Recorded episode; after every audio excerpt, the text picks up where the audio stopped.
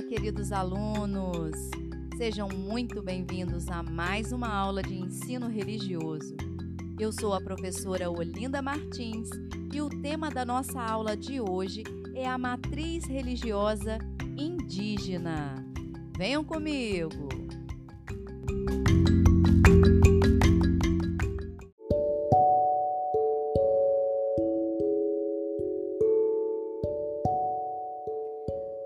Todos sabemos que o Brasil já existia antes da chegada dos portugueses.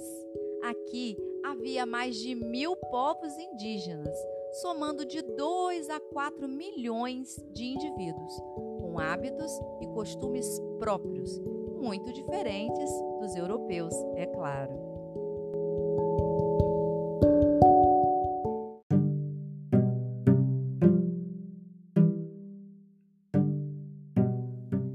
Hoje temos em torno de 240 povos e uma população indígena de quase 900 mil indivíduos.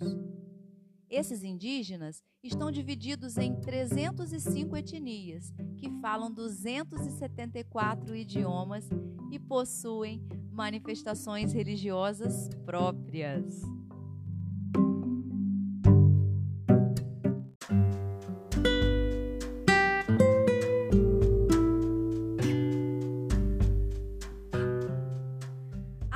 Coisa sagrada para os povos indígenas, a terra em que nascem e enterram seus mortos, os espíritos dos que se foram, as forças da natureza, comandadas por espíritos e deuses, os ritos que praticam em danças e cantos.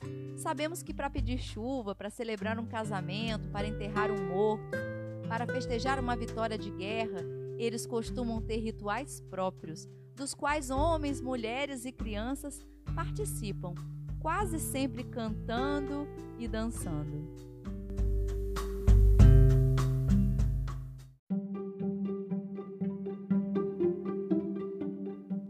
O pajé é a pessoa mais respeitada da tribo, é a autoridade religiosa. É ele quem detém o poder de entrar em contato com o mundo invisível. Ele vê os espíritos, cura as doenças, dá conselhos, prevê o futuro e comanda os rituais. Normalmente sabe de todas as tradições de sua tribo e conhece todos os segredos. Segundo a tradição indígena, os pajés são pessoas capazes de ver em sonho tanto os espíritos como a solução dos problemas.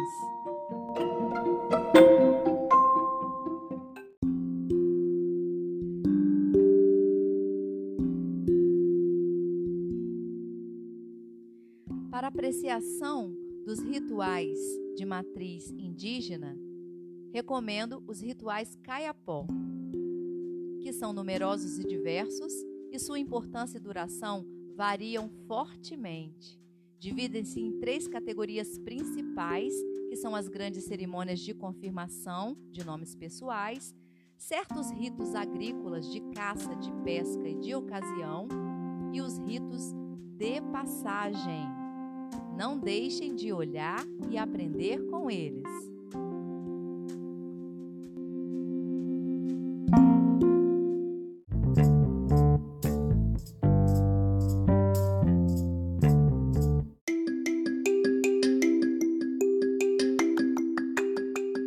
E terminando a nossa aula de hoje, vou deixar para vocês um pensamento indígena do chefe Seattle de 1856 tudo está ligado, como o sangue que une uma família. Todas as coisas estão ligadas. O que acontece à terra recai sobre os filhos da terra. Não foi o homem quem teceu a trama da vida. Ele é só um fio dentro dela.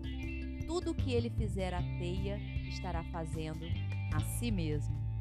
Um grande beijo e a gente se encontra na nossa próxima aula.